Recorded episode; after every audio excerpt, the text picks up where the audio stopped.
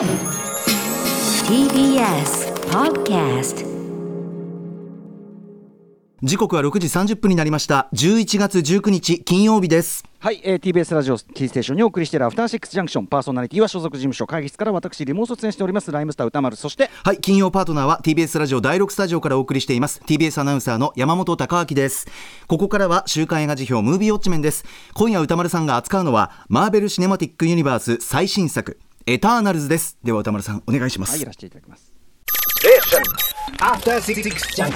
さあここから私歌丸がランダムに決まった最新映画を自腹で鑑賞し評論する週刊映画辞表ムービーウォッチメン。今夜扱うのは11月5日に公開されたこの作品「エターナルズ」マーベルコミックの人気キャラクターがクロスオーバーするマーベル・シネマティック・ユニバース通称 MCU26 本目の、えー、と長編映画です。7000年もの間ディビアンツと呼ばれる脅威から人知れず人類を守ってきた超人たちエターナルズ彼らは任務を終えた後人類に紛れて暮らしていたが再びディビアンツが現れたことをきっかけに再集結。地球滅亡の危機に立ち向かうことになるのだがってとこじゃないですかね、えー主な出演はアンジェリーナ・ジョリーマドンソクサルマ・ハエック、えージェンマ・チェンリチャード・マーテンキット・ハリントンなどねゲーム・オブ・スローンズ組がねちょっとねいますよね、えー監督はノマドランドで第93回アカデミー監督賞に輝いたクロエジャーが務めました、えーということでリスナーの皆さんからもかん、ね、感想をいただいております。ウォッチメーカーの監視報告ありがとうございます、えー、ターナルズメール量。とても多い、やはり MCU ね、ともなれば、まあみんな見ますからね、それはね、えー賛否の比率、褒めの意見が7割ということでございます。まあ、MCU のみならず、やっぱクロエジャオっていうね、こともありますからね、まあ映画ファンみんな言っちゃうってことですよ。えー主な褒める意見としては、キャラクターが全員魅力的。登場人物が多いのにこれはすごいこと、えークロエジャオ監督らしい人間え人間ドラマや自然美とマーベル映画らしさが融合し新たなヒーロー映画になっている。アメリカのヒーロー映画としては異例なほど多様なヒーローが登場する。これは映画史に残る出来事ではなどございました。このその通りですね。一方否定的な意見としては同じパターンの話の繰り返しで、えー途中からさすがに飽きる。マーベル映画に求めるフレッシュさや痛快さがない。コスチュームもダサくアクションも退屈などがございました、えーなのであの褒めの意見7割って言いましたけどその褒めてる人の中も、まあ、この作りとしてはこういう難もあるがみたいなことを書いてる方も多くてあの割とこう難の部分を認める人も多いという感じではありましたね。だからやっぱさあの世間的には割と賛否両論という感じですけど割とそういうムードがメールにも現れてる感じがします、えー代表的なところをご紹介しましょう、えーソラファーレさん。えーエターナルズあのクロエジャー監督は作家性はそのままにオタク監督としても一流であることを示した大傑作でしたね、えーアイデンティティの創出と再生という監督の一貫したテーマはエンドゲーム後を描くのにふさわしく、えー俳優の個性を生かして10人の新ヒーローやその関係性を魅力的に描ける描き分ける、え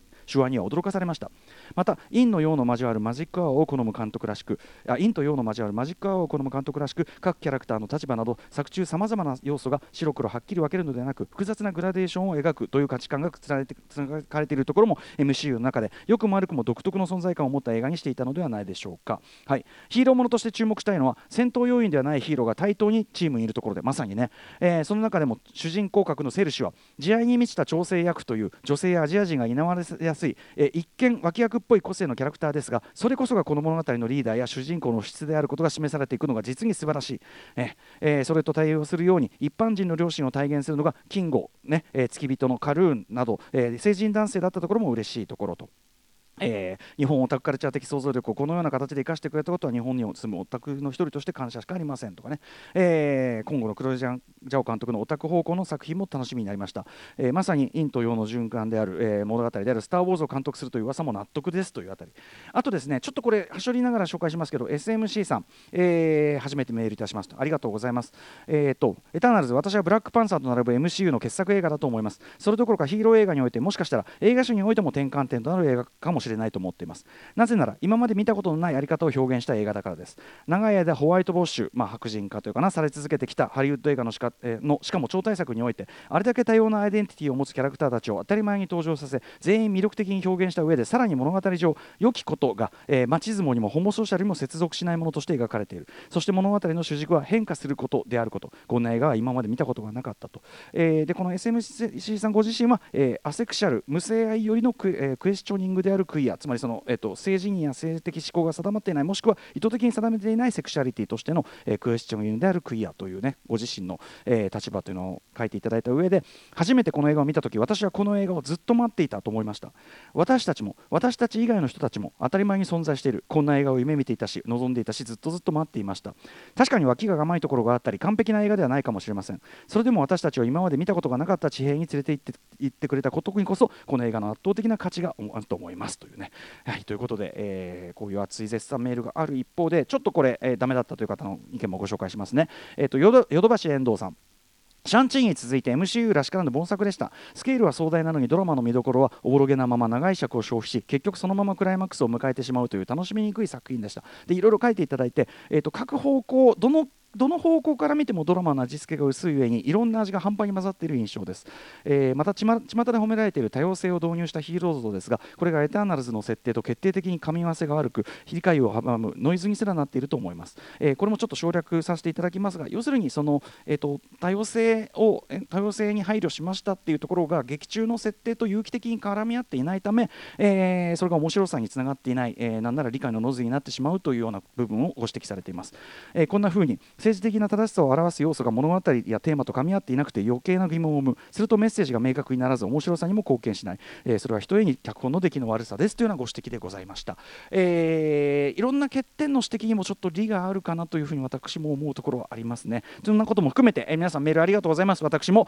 えーエターナルズ東宝シネマズ日比谷 IMAX で2回見てまいりました。えっ、と先ほどもねオープニングで言いましたけどちょっとその、えー、と役者のこういう方が良かったとかねあのそういうような部分に関してはですねまああの火曜パートナー宇垣美里さんのマドンソク愛、えーそしてですね先ほどのね、えー、と金曜パートナー山本さんのバリー抗がん愛、えーこんな感じでねいろいろ語られておりますのでちょっと私違う角度から言いたいんですけどまずねあの IMAX で2回見てきたって言いましたけど最近のこのコーナーでは僕アイカ IMAX カメラで撮影されたパートを含むこういう超大作の場合、まあ、見る環境も、まあ、要はスクリーンサイズからして違うわけです IMAX ね。通常のシネマスコープの横な横長の画面には入りきらない上下のそのもっと長いわけで IMAX は。部分が出てくるわけだからやっぱりできるだけ IMAX で見たいよねというようなことを、まあ、最近の映画表でも言ってきたわけですけどこと今回の「エターナルズ」に関して言えばですね少なくとも僕の感覚で言うとそれがかなりノイズになってしまうところが多かった IMAX であることでこれどういうことかというと通常 IMAX 仕様の上映ですというとですね、まあ、ザ・スーサイド・スクワッドこの間のやつみたいにジェームズ・ガンのやつみたいに全編 IMAX で撮られて全編 IMAX 上映もしているという場合以外はこの場面は IMAX この見せ場このアクションは IMAX というふうにパートが分かれているわけです普通は。例えば同じ MCU のブラックウィドウだと、えっと、カーチェイスシーンの一部あるいはその脱獄シーンの一部あとクライマックスのスカイダイビング戦全体というあたりが IMAX 画面になって、まあ、スクリーンサイズもシネマスコープに対して縦が長くなる IMAX スクリーンいっぱいに画面が広がっていくというふうになるわけですね当然そのスペクタクルな見せ場になったと。ところがですねこの今回の「エターナルズ」では少なくとも僕が日比谷で見たバージョンはそうだったんですけど一つの場面一つの流れの中にシネマスコープ画面と IMAX 画面が割と入り組んだ形で混在してるんです。例えば序盤えーメソポタミア文明のねその、えーところにですね、まあ、エターナルズが降り立ってで活躍するんですけどね。序盤、えーマドンソク演じるこのギルガメッシュというキャラクターがやったるでという感じでこちらに画面のこちらに向かって、まあ、腕をぶん回しながらこうやってくるというショット。これは普通のシネマスコープ。のショットなんですね横長の。なんだけどそこからつながるショット、えーディビアンツというそのモンスターを彼がぶん殴るショットは IMAX で急に縦長になるわけです。でまた今度シシネマスコープに戻ったりするわけです。こんな感じで割と前編ショットが切り返されたりするたびにスクリーンの上下にその黒い余白がね黒い部分が出たり上下に広がったり要するにスクリーンサイズ的に非常常に世話しないというかぶっちゃけかなりギクシャクした印象を与える編集というか仕様になってるわけです、えー基本この VFX を多用したアクションとかそういうショットが IMAX の場合が多かったですけど場所によってはいかにもクロエ・ジャオな要するに静かなね静的なショット、えー例えば自然を雄大に捉えるとかまあこれぞクロエ・ジャオっていうあの奇岩ですね。あの奇岩奇形要するに変わった岩の前にあの人物が佇んでるっていう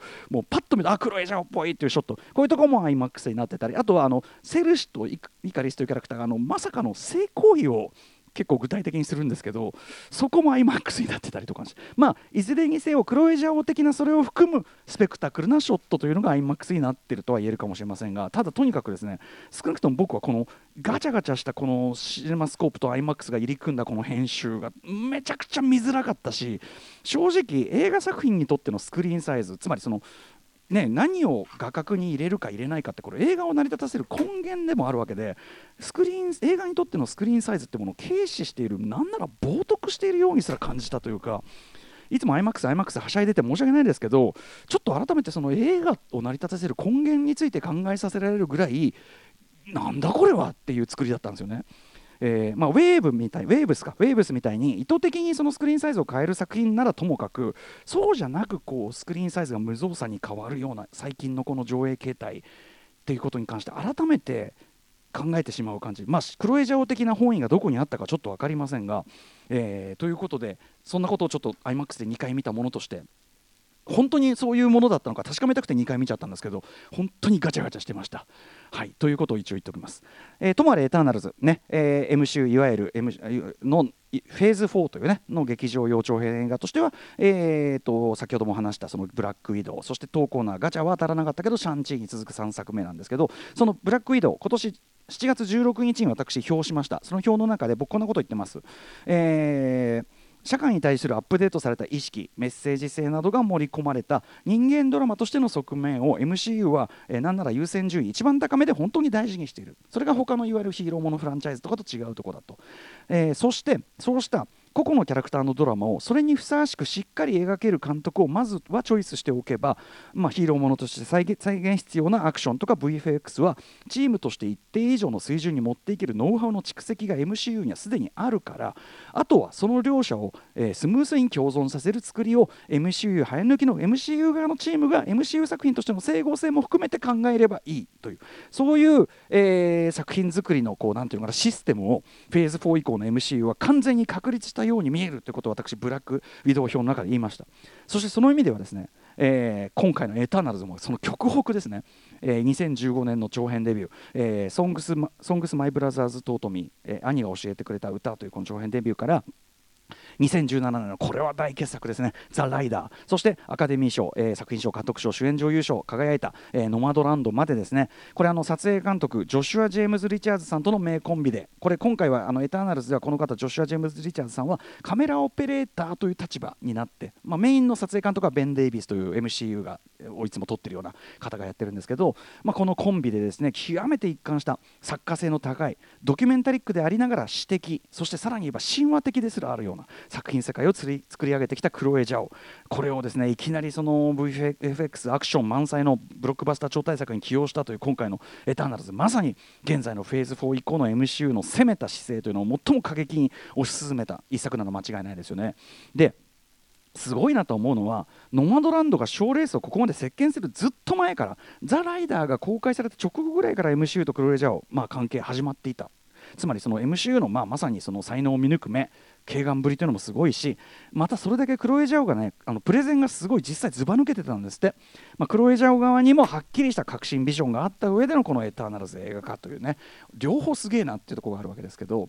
で、えーまあ、このもエターナルズ元のアメリカンコミックスの、ね、原作のエターナルズは、えー、キング・オブ・コミックスことジャック・カービーさんという方がおりましてですねこのジャック・カービーさんが1970年代半ばに生み出した、まあ、そのシリーズと。えー、異星人が太古の地球を訪れていて人類を創造したというこれ当時流行していたいわゆる、えー、古代宇宙飛行施設というかね。これあのー、映画で言えば完全にプロメテウスがもろにそれですけどね、えーまあ、それと神話的ヒーロー集団というのを絡めるというような、えー、発想のシリーズで、まあ、ぶっちゃけかなりそのマーベルの中でもマイナーめというか、はい、あのこのジャック・カービーさんの自伝本の中でも結構途中の本当にすごくわずかなあの行しか書かれてないぐらいで日本でも最近になってニール・ゲーマン、ね、もう今超世界的作家ですけどニール・ゲーマンによるリブートの翻訳が最近になってようやく出たぐらいでつまり比較的あのマイナーな分自由なアレンジが加えやすいまあ、領域ではあった上にですね、えー、このものすごく長いタイムスパンの神話的世界えー、というのはですね今年4月21日僕ノマドランド表をやってますけどその中でも言いましたけどその人間のサイクルを超えた雄大な時間を感じさせるその、光景自然の光景であるとかあるいはそれぞれがかけないない人生を生きてきた人その背後に流れているやはりそのより長いスパンの時間そういうものを描いてきたクロエ・ジャオは。というわけで実はそのクロエ・ジャオのこれまでの作品のテイストともこの題材は相性がいいわけですね。はいまあ、ノマドランド表の中ではねその MC やるって想像つかねえわみたいな感じで締めてしまいましたけど実際出来上がったこの「エターナルズ」やっぱりクロエジャオテイストの MCU 作品であり同時に MCU テイストのクロエジャオ作品に本当にちゃんとなってるっていうのがまずは何より驚きですよね。えーまあ、あたかもザ・ライダーのロデオライダーであるとかノマドランドの否定住、えー労働者たちと同じように、えー7000年前前に地球にやってきていろいろありましたけど今はそれぞれ痛みや幸せを抱えながらこの星の片隅基本がらんと何もないところでひっそり生きてます。という人々の営みをそのすぐそばに寄り添うような距離感で捉えてみせるというね。故にそのキャラクター同士の関係性親密さというのかな。親密さがすごくこう描かれる感じという、えーそれはすごくやっぱりののクロエジャオならではの本当にこうものであるでしょうし。そしてですね物語的にもさっき言ったノマドランド表の中でも言いましたけど、えーあなたを定義しているものを失った時あなたは自分を取り戻せますか？これはクロエツラオ自身が言ってる自分の作品メインテーマ、えー、全てを失った後にそれでも残るもの真のアイデンティティにたどり着くまでの心の旅というまさにクロエジャオこれまでの傑作群ともですね完全に重なる話でもあるわけです今回のエターナルズはね。なんでそう考えると例えばですねもういきなりこう最後の方の話しちゃいますけどあるキャラクターがそれまで自分が凝り固まってきた考えを改めるっていうかそのとある気づきを得て改心するというくだりがあるんだけどここも何に気づいたかといえば要するに自分にとって真に大事なもの自分を真に構成しているものは何かに気づくっていう流れですよね。7000年前に年前にこの星に降り立ってこの星この人々と過ごしてきたその時間何よりも最初から一貫してそうした、えー自らの経験そこで出会った他者たちっていうのを愛し続けてきたその人の目線それをこそ自分は愛してきたんだそれが自分を構成してきたんじゃないかってことに気づく、えー自分の要するに人から言われた命令じゃなくてそれが自分なんだってことに気づくという、えー展開だからこそあそこはクロエジャオ的作品的な感動という意味でも感動的なわけですよね。はいしかもそれをセリフじゃなくね編集でポンポンポンとこう見せて納得させるというところですからね非常にまあ、えーいい当たりでもありますしまたもちろんねすでに多くの方ここは多くが語られている部分ですけども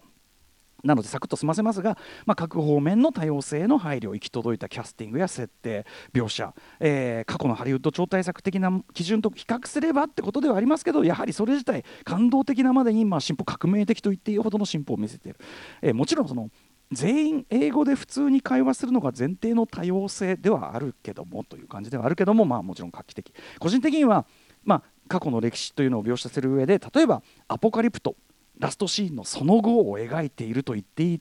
あの下りですね。つまり西洋文明がもたらした破壊的事態というのを描くあの下りであるとか確かに日本人としてはやはりハリウッド超大作としてはということであるけどもある人類史最大級の暴力に一定の否定的メッセージがはっきり発せられたのはあ確かにこれは画期的だという考えはありますよね。ただ僕ロジックとして疑問はありますよ。その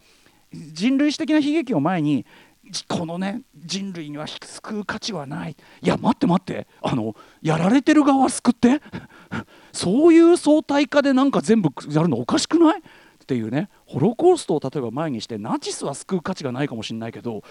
ややられてるユダヤ人の人は救ってくださいよみたいな。だからそのロジックそのものには甘さみたいなものを感じなくはないですが。まあ、というようにですね MCU× クロエジャオという座組その狙い通りにうまくいってる数々の美点っていうのはありますし画期的な作品であることこれももちろん僕はあのそこはもう疑いようもないと思います。ただ一方でどうしても手放しで絶賛しがたい部分も確かに多くある作品だとも思っています、えーまずこれはですね私も脚本の問題が大きいと思いますが、えーそれぞれのメンバー集めの旅にですね、まあ、話が毎回過去に戻ってこの人とはこういういきさつがあったこの人はこういういきさつがあった毎回戻るんですね。で特に、まあ、それはしょうがないとして特に中盤ですねお話全体に関わるあるどんでん返し的な実はこういうことだったんですえーって大きな種明かしがあるんですね。でもその後もまた同じめその前と同じメンバー探しそして過去に戻るっていう同じ構造が2回繰り返されるんですよ。これはさすがに構造として鈍重さ強く感じさせずにはおけませんよね、はい。えー、上映時間実際僕は長さ通りに長く感じるというか。でそうやっては要するに一人一人話を毎回繰り返しの構造なので話の進みが遅い割に一旦セッティングが終わってるともう第3幕なんですよ。もうクライマックスで。そこから先は今度は一人一人のそのセッティングに対するオチみたいのを一人一人丁寧にやるので要するに話の進みがちょっとしかない割にその、えーと、振りと回収はゆったりしてるんですよ。だから鈍重なんだけど急いでるんですよ。